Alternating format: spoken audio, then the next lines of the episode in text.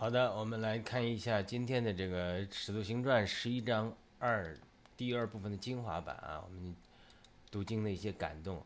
嗯，把它这个呃重新呃整理一下，记录一下，呃，这是《使徒行传》的十二章，呃，那我们来看一下啊，呃，《使徒行传》的十十二章，我们的标题是。耶路撒冷被宗教的灵所控制，神的工作从，呃，转向外邦的安提阿，这个很有意思的，就是说这个神的工作跟撒旦他的工作其实在在斗的，就是我们读圣经的时候，呃，字句上记录的内容以及，呃，别前台的人事物，它都是影儿，其实后面是，呃，圣灵。和这个撒旦在这不同的带领、不同的这个斗争，所以说我们呃听听话听音儿啊，我们要看到这个后面他们的实际的这种属灵的征战，就是我们要看得见，看要看得见前台的人事，然后看见的看不见前台看不见的这个事物，呃，我们要看得见。这个后台中中这个到底事物的本质在哪里啊？好的，我们呃读一下这个内容：耶路撒冷教会被宗教的灵控制，神的工作转向外邦的安提阿。在使徒行传十一章这次的读经里，呃，得到一点从圣灵来的新的感动，就看见耶路撒冷的教会逐渐被宗教的灵控制。那么神为了打破这个宗教的灵。主宰的允许逼迫在耶路撒冷兴起，而这个逼迫导致门徒四散，从而把福音传到了在外邦的犹太人，以及后来其他的外邦人，并兴起了安提阿的外邦教会。这些在耶路撒冷教会被宗教的灵捆绑的人，包括犹太人和那些逢割礼的基督徒，不仅和彼得在耶路撒冷争辩，这是在使徒行传十一章一至八十八节记载。似乎对于那些因斯蒂凡的事情被逼迫的门徒散到外邦地之后，特别是到安提阿之后，对外邦人传福音也有不同的意见。这是二十二节记载的。那这个时候呢，巴拿巴他是作为所谓这个外邦地的之一，就居比路的人，今天塞浦路斯岛这样的地方的人，被耶路撒冷的教会特别奉差特别差遣去看那些。呃，来自居比路啊、古利奈的门徒给西里尼人传福音的情况，就是给外邦人传福音的情况。你看，这之前已经彼得跟外邦人传了福音，已经明确的告诉耶路撒冷的弟兄们，这是出于神的了。但是这些信徒到外邦传福音的时候，还是有有声音、有有情况传到耶路撒冷的耳中，就说明大家对这个还是有疑虑。那当然，巴巴拿巴在安提亚的教会看到了神的恩典，二十三节，他也带了很多信主。然后巴拿巴可能还受到圣灵的感动，特别去大树找到扫罗，扫罗在隐藏期间，对不对？那么现在安提亚就是神给扫罗、保罗搭的舞台，要他到前台去，并且呢，巴拿巴把安提这个保罗带的扫罗带到安提亚教会去，他们就在那同工一年。扫罗的呼召，就保罗的呼召是做外邦人的使徒。经过长时间在旷野的训练之后，终于被神带到了舞台上。而安提阿就是神给他设立的舞台。除此之外，圣灵还给我们感动看见，雅加布等几个先知从耶路撒冷下来，绝不是偶然的。他到安提阿释放预言的话语，说到天下有饥荒，因为耶路撒冷教会中宗教的灵弥漫，或许他们已经无法。或者不愿意接受圣灵，接着先知释放的警告了。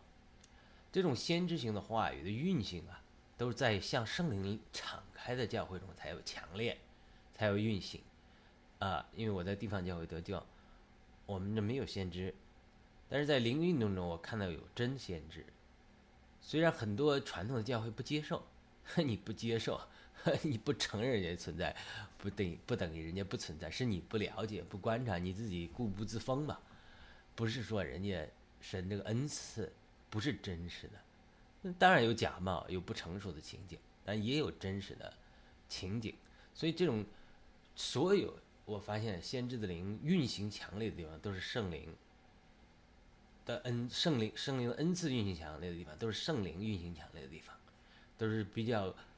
向圣灵敞开的团体。你都不向圣灵敞开，你都认为今天没有圣灵的恩赐，没有先知的恩赐，那怎么会有这种经历呢？你知道吗？越传统的教会，越死，越注重知识道理的教会，越死沉的教会，越觉得自己掌握了真理的教会。越觉得已经有了，呃，被这种呃固有的观念捆绑的教会，他越缺少圣灵的运行，越缺少先知性的话语，他不接受。所以我这里讲，他说为什么雅加不从先知从耶路撒冷下来？他为什么不在耶路撒冷发预言，告诉他们要大饥荒呢？人家不信。耶路撒冷教会中可能宗教的灵弥漫，或许他们已经无法或者不愿意接受圣灵借着先知释放的警告了。这是一个非常重要的，呃，这个呃感动吧。以前没有注意到这一点，真的是这样。不像圣灵运行敞开的教会，往往缺少这种先知性的话语。否则，他们这些先知不会从耶路撒冷向到阿提来安提阿来嘛？因为先知总是对圣灵的引领最敏感的一群人。那么他来服侍话语，要有听众。向圣灵敞开的，愿意接受，当然不是我们凡事不要查验，还凡事要查验。但是保罗告诉我们，对先知话语的态度是：不要藐视先知的话语，凡事查验，恶事远离，不尽做美善的事，要持守，这是正确的态度。这些安提阿的信徒呢，因为他整个圣灵的工作从耶路撒冷已经转向安提阿了，整个圣灵的运行在安提阿很强，信安提阿的信徒向圣灵敞开，所以他们就接受了接受了这些先知的话语，哎，他们就相信了，而且呢，积极准备储存粮食，到后来就可以供给犹太的弟兄们，这就说明从侧面讲，在犹太的弟兄们，所谓耶路撒冷弟兄们，他对大计划没有多少预备，因为他不接受先知的话语。但是神还顾念耶路撒冷的弟兄姊妹们，所以呢，兴起安提阿的人来准备。至此，圣灵也埋下伏笔，为了保罗和巴拿巴来到耶路撒冷供给弟兄们做出了铺垫，对不对？这后来就保罗和巴拿巴又带了供给要来耶路撒冷，以及后来保罗很有负担，把这些外邦人的供给带到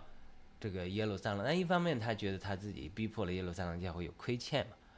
那另外一方面呢，也可能是耶路撒冷的教会他们没有预备，所以呢，神兴起外邦的弟兄姊妹来供应他们。第一个小点，彼得极力抵挡耶路撒冷教会宗教的灵，宗教的灵总是入侵教会，特别是第二代和第三代的教会啊。第一代的时候，这种教会，第一代人的时候，他总有这个创始人有足够的权威来抵挡宗教的灵，特别是像彼得呀。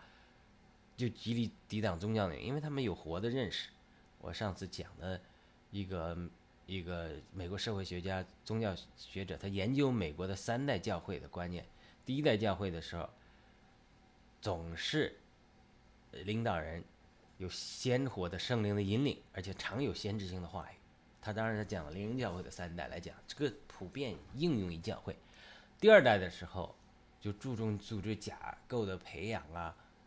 然后因为施工扩展了嘛，他就要在组织上建立一些组织啊，他这个圣灵的运行就没那么强烈了，先知性的话语、及时的圣灵的引领就缺少了，慢慢慢在在衰落。那么到第三代的时候，因为组织越来越严密，教条越来越多，那么圣灵就越来越没有自由，在这个团体中运行运行，最后圣灵看没办法，就只好走了。离开了，然后圣灵再去兴起新一波的人，向圣灵敞开的人，又开始这个循环。整个教会的历史上，没有没有没有人，没有教会能脱离这个呃规律的。呃，我在地方教会得救，地方教会是到到到后来，我在地方教会十三年到十三年，我就感觉很多的地方宗教的灵入侵了，教条规条、人的意见、传统就拦阻。很大很大，圣灵的运行就不够强了，再加上他不接受，呃，这个圣灵新的工作，特别是借着灵运动开展的恢复，那么很多地方它就是死沉，就是这整个教会，从我在地方教会的经历，或从别人观察的经历，都是三代之后，这个教会基本上，呃，观念、宗教的灵会抵挡圣灵的工作，所以神只好兴起新的，呃，行动，新新新的人。这个不不限于地方教会，所有的教会都是这样的。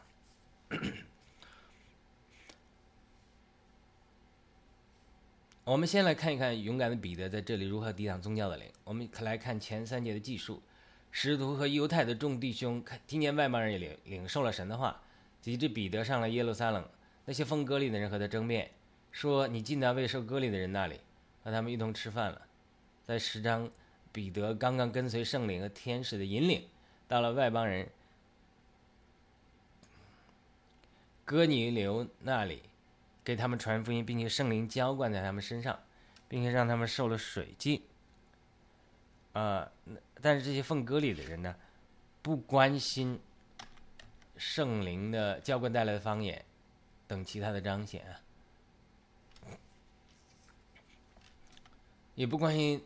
这些人是否受了水浸，也不关心他们是否得救了上天堂了。而劈头盖脸指责彼得说：“他和这些没受割礼的外邦人一起吃饭了。”宗教的灵能够把人扭曲到一个程度，已经完全不关心人的福祉、神的神的权益，只在乎自己的教条是否得到了遵守。如果你遵守了他的教条，你的福祉和神的权益是否得到了保障，似乎他不在乎。宗教的灵啊，就只在乎你是否遵守了我的规条，你是否听听我的规矩，不在乎你这个人，也不在乎你的属灵光景，你们的你的生命。那些风格里的人不在乎彼得，哎，你怎么跟随圣灵的引领啦？或者你去跟外邦人传福音要付出多大的代价啊？承受多大的压力啊？你要突破你的观念多么不容易啊？也不安慰他一下，也不在乎啊，跟你留外邦人啊，他们灵魂多么重要啊，他多么敬虔的人啊，得救啦，要为你欢喜快乐，他不在乎，他也不在乎神的权益，啊，神的权益是什么？神的新的时代引领什么？我怎么跟上神新的时代引领啊？他们只在乎一件事情：你受割礼了没有？就现在看是个笑话，但在今天的教会里，宗教的灵依然在同样的模式运行。你在乎我这个规条了没有？我认为这个规条是真理，可能不是割礼，可能是你坚持另外一个真理，可能是方言，可能是摇滚乐不能摇滚乐，不女人不能讲道等等等等规条。很多教会现在在乎的是你的规条，你遵从了我的规条没有？你没遵从我的规条，你就违反了神的真理。那你做什么我都不接受，我不在乎你死在，不在乎你活，这就是宗教的灵入侵教会之后的光景。所以彼得在这样没办法，只好重新叙述一遍。他说啊，圣灵如何通过异象啊给我引导啊，让我哥尼林看见哥尼林外邦人传这个怎么传福音啊，怎么他们得救啊，也受了圣灵的恩赐啊。然后他在十七十七节说，你看神既然跟他们同样的恩赐，像给我们这些信靠主耶稣基督的人一样，我是谁呀？哪能拦住神呢？然后众人听见这话，就静默无声，只荣耀神说：“这样看来，神也把悔改以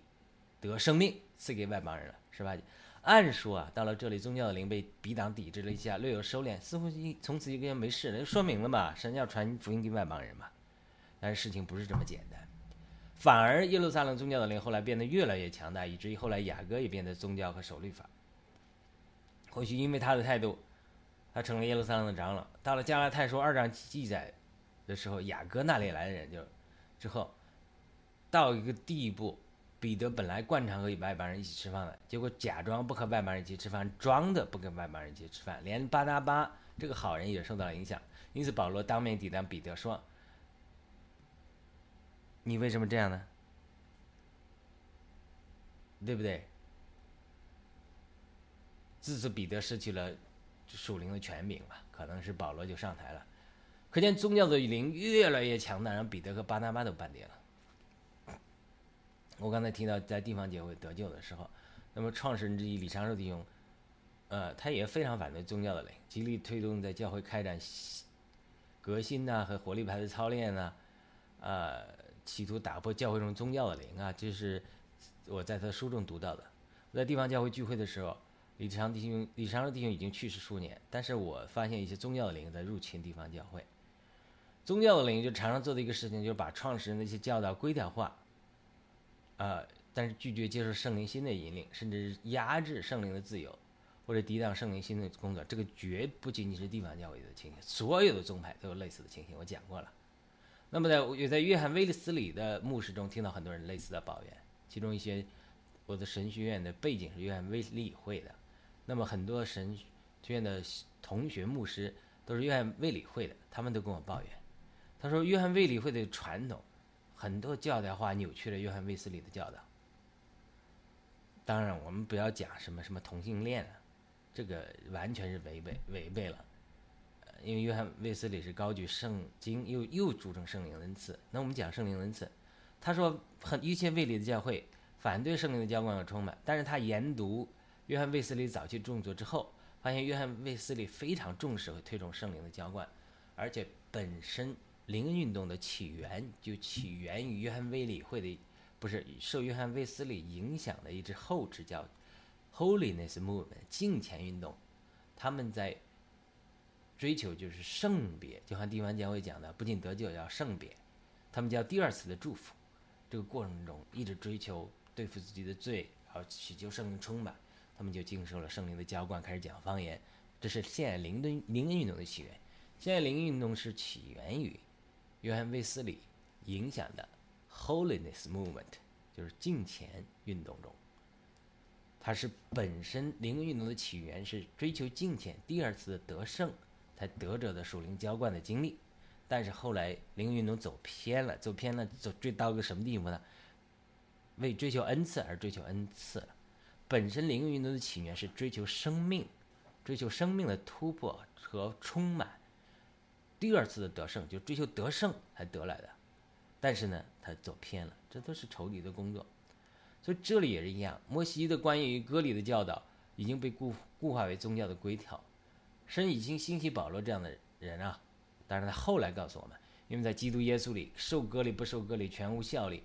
唯独借着爱运行的信才有效力。这加拉太五章六节，可能到了使徒行传十一章这里，保罗还没有写出加拉太这个书信，但是这个启示已经给了保罗了。至少得到神很多启示的保罗，已经结束旷野的试炼，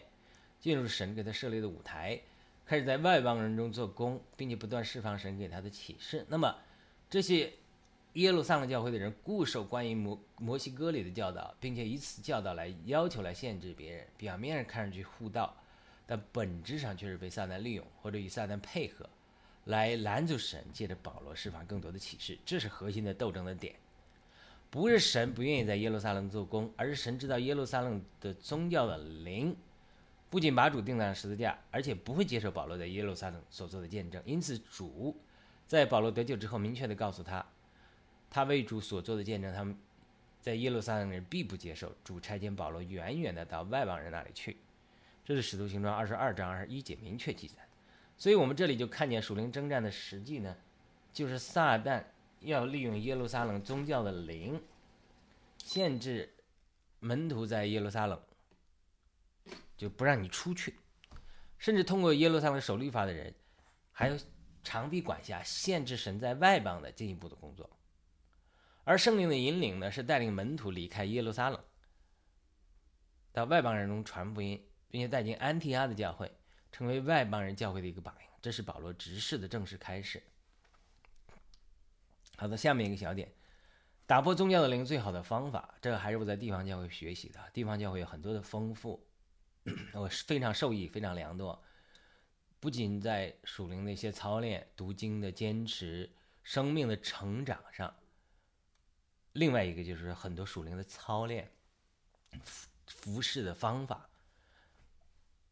地方教会推崇小牌，呃，极力推崇小组聚会。这个李长寿弟兄也极力推崇，因为他发现，在教会会所中聚会常常被容易被宗教的灵控制。一旦有聚会的场所，就有体系，有体系就容易有等级，有等级就容易有限制。但是，一旦信徒在家里聚会，就没有那么多规条。我在地方教会聚会带小组，多年带小组家聚会排聚会，发现这个是真实的。因为教会会所里它就有流程啊，你不一定能够自由跟随圣灵的引领，你必须归到教会的一些规矩和不成文的规矩。但是，一旦在家里聚会的时候，哎，家里聚会的人，如果我们家聚会的是带领人向圣灵敞开的话，参与的人向圣灵，哎，圣灵就有很多的自由。那么宗教的灵喜欢把人捆绑在一个建筑里，一个宗派、一个宗教体系之内。宗教的灵也喜欢把人捆绑在已经遗文化的宗教仪式和程序里，不管这个遗文是怎么样的一个遗文呢？你一旦打破，很多人就不能接受和习惯。但是圣灵的引领往往喜欢打破这种固定的模式和程序，让人有跟跟随圣灵的自由。比如，其实美国基督教有很多宗教的灵捆绑的情况，比如美国教会很多委员会 （committee）。那么投票决定事情如何进行，对不对？很多时候圣灵就没有自由了。我记得这个著名的桃树弟兄，美国的，呃，A.B. Tozer 他就讲，他说到底是你委员会决定还是圣灵决定？最初是谁设立这个教会有委员会的模式？就美国来讲，对吧？他最初的设计可能也是通过这个教会让弟兄姊妹彼此配搭合作，把教会建设的更好。但是久而久之，这个传统。又被固化为一个拦阻圣灵运行的一个拦阻。投票制已经决定了，呃，谁说了算，做什么事不是圣灵说了算。但是圣灵其实是无法拦阻的。圣灵的水流虽然会受到抵挡，但总是他总是借着那些顺从他引领的人和他们的工作继续流下去。在这里也是一样，耶稣基督已经被宗教的灵在耶路撒冷钉在十字架上，圣灵在耶路撒冷也没有多少的自由，在神主宰的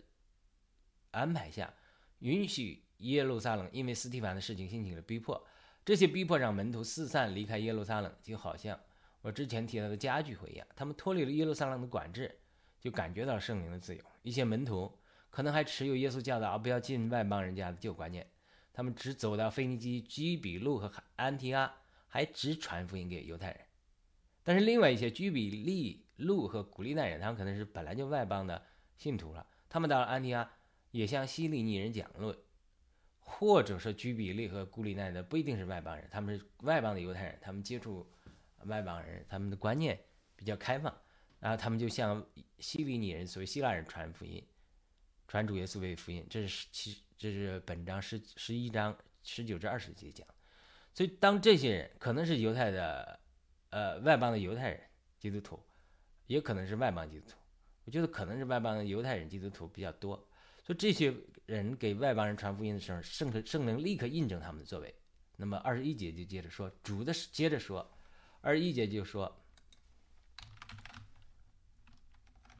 主的手与他们同在，信而转向主的人为数甚多。这就是圣灵借着路加的笔，给那些给外邦人传福音的门徒的一个印证。当他们脱离宗教的灵的范围的时候，一些外一些信徒吧，一些来自外邦的信徒。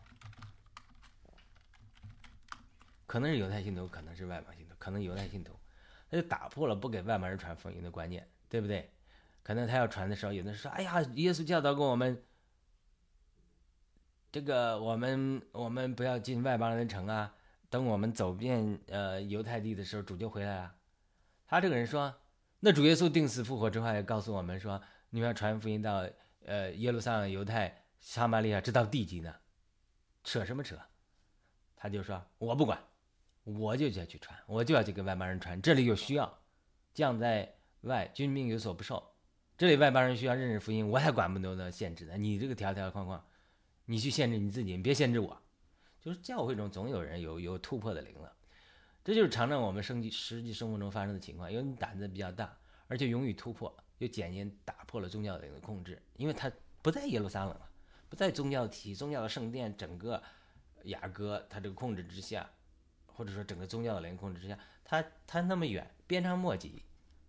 他就说你现在，我现在向谁汇报？我不向谁汇报，我直接这儿有需要，我就去跟外邦人传福音了。要杀要剐由着你，我是不管的，对吧？但有的人就是有这种突破的灵，圣灵工作的水流，但是宗教的灵，宗教的灵并不罢休。二十二节接着说，关于他们的传言，到了一在耶路撒冷的教会耳中，他们就拆巴拿巴出去，走到安提阿为止。这里很有意思，为什么传言到耶路撒冷教会的耳中呢？什么是传言？就是传福音给外外邦人。那为什么是上次彼得传福音给外邦人，彼得已经向耶路撒冷解释过，大家也静默了，承认神把救恩赐给外邦人了。为什么这里还有传言进到耶路撒冷呢？这其实就说明了宗教的灵并没有被彼得说服，也没有打败，这是暂时沉寂，寻找其他教会机会，继续来限制圣灵工作的水流。圣灵工作的水流就是从耶路撒冷到安提阿去，把福音传到外邦去。那么为什么差遣巴拿巴去查看呢？这是我也是读经的时候注意到的。首先，巴拿巴是居比路人，他可能是外外外邦的信，住在外邦的犹太信徒，他熟悉那里的情况，所以弟兄们派遣他去看一看。另外呢，巴拿巴可能两派都能接受的中间人。为什么说两派呢？因为耶路撒冷一定有主张割礼的派，这是一派；另外一派就是主张传福音给外邦人的人，包括彼得，这是另外一派。这两派之间绝对是有斗争的。本章的最初，彼得有属属灵的权柄。他的一番话，大大家似乎不吭声的，接受了神传福音给外邦人的事实。但是没过多久，割礼派可能占了上风，雅各占了上风，成了耶路撒冷的领袖了。彼得不是领袖了，彼得和巴拿巴的装甲变得软弱了，对不对？这说明两派斗争力量平衡的时候，他这个他当时那个情形，可能彼得还没完全失败的时候，两派都有意见。一派说啊，要跟外邦人传福音，这是主给彼得启示的。那可能很多人还私下的讲啊，彼得就这这这这怎怎么样，对吧？不接受，他两派在斗。最后说，那么好吧，巴拿巴反正是中间派，两派都能接受一个好人。圣圣经讲的是个好人，又是举笔录来的，你去看看吧。所以保罗就是神就使用巴拿巴，让他去。这个，呃，居比路啊，这个地方看了看，哟，他这个安提阿看了看，这个神的恩典在哪里啊？也传福音，还把导扫罗从大树找出来，把他带到安提亚的教会，外邦教会一一次服侍，一起住了一年，从而帮助扫罗再次走上舞台。这就是圣灵工作的水流，从彼得。代表第一代的使徒指示啊，慢慢转向使使徒保罗第二代的指示。这整个起这个使徒行传这个过渡线，这是核心的过渡线。前面一部分讲彼得的指示，后面一部分讲保罗的指示和形成。彼得指示代表的是神跟犹太人犹太人的呃使徒，然后但他神又使用他把福音传到外邦去。那么保罗是神兴起的跟外邦人的使徒，哎，但是呢，哎，又借着巴拿巴把他引到台上。彼得所代表的这是神使用的主耶稣在地上成全的人的门徒的代表。那么保罗所代表的是神在复活的指示中成全的门徒。保罗，保罗没有见过肉身的主，但是在复活中见过主，对不对？所以，他这是一个时代的转换，这是《使徒行传》一个极长的过渡。但是呢，保罗在过渡的过程中也有很多的试炼、挫折、失败和呃顺服神的一个旨意的慢慢的引领。等他最后到顺服神，到了罗马之后，《使徒行传》的记载就戛然而止了。最后一个小点，向圣灵敞开才会接受先知的话语，这是我开始讲过了。为什么雅加布和几个先知从耶路撒冷下来，来到安提阿发预言呢？说将来有计划，你为什么不在耶路撒冷发预言？在分享的时候，我们得到圣灵的感动，现在这可能是也是耶路撒冷宗教的灵越来越强的一个标志。当宗教的灵运行的时候，圣灵的运行会受到限制。当圣灵的运行受到限制的时候，通常比较少有先知预言的话语，而且即使有先知预言的话语，人人。人常常也没有可听的耳朵，这是我第一次读经得到感动，看见雅加布等先知来到安提阿，其实是先知灵力敏感，跟随圣灵水流的引领，圣灵的带领和引领的脚步的一个结果。因为哪里有圣灵的水流和运行，哪里就有先知恩赐的运行。先知对圣灵的运行非常敏感的一群人，所以先知来到安提阿，可能是跟随圣灵的水流运行的脚步。我在讲这个太印象太强烈了。我从不接受圣灵浇灌和先知恩赐的地方教会，到呃接受圣灵运行呃恩赐和先知话语的教会，特别是在 Randy Clark 的聚会中看到很多圣灵运行的强烈的标志和先知话语的运行，很多亲身的经历。呃，很多传统教会的人还还否认这些的时候，人家已经往前进步很大很大了。所以，我我不管别人了，我自己是觉得自己龟兔赛跑失败了，自以为有真理，就很多对神的恩工作的往前，发现自己落后了一大步，所以拼命去学习神界的灵运动恢复的很多的真理和实行，啊，也极力啊发展自己的这个。恩赐，嗯，几年下来也有一点点的进步。就是人是要谦卑自己学习，你已经定义，呃，自己是正确的，那你很难去学习别人的。所以呢，谦卑是非常重要的。而我们的灵向圣灵敞开，我们就会跟随圣灵的引领，能够看到圣灵在今时代的工作。否则，如果我们宗被宗教的灵捆绑的时候，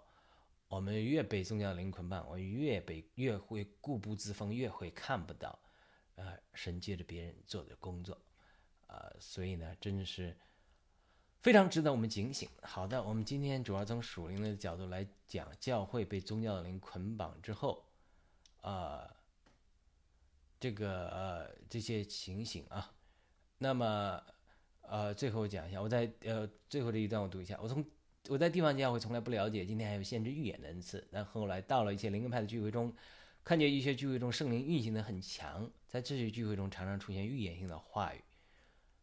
有的限制预言的恩赐真的很强，不光说预言未来的世界大事情，而是很多人在个人生活中、个人的引领，然后大开眼界。如果我们基督徒在教会生活中很少看到这类这种预言的恩赐啊，或者其他圣灵的恩赐啊，一个侧面也证明我们所在教会的圣灵的运行不是很强。离开传统教会之后，再回去聚会的时候，就会发现传统教会中那种死沉的灵。呃，一个姊妹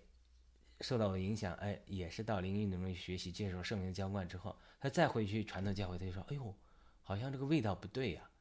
这个这个很死沉，这个死沉的灵在运行。”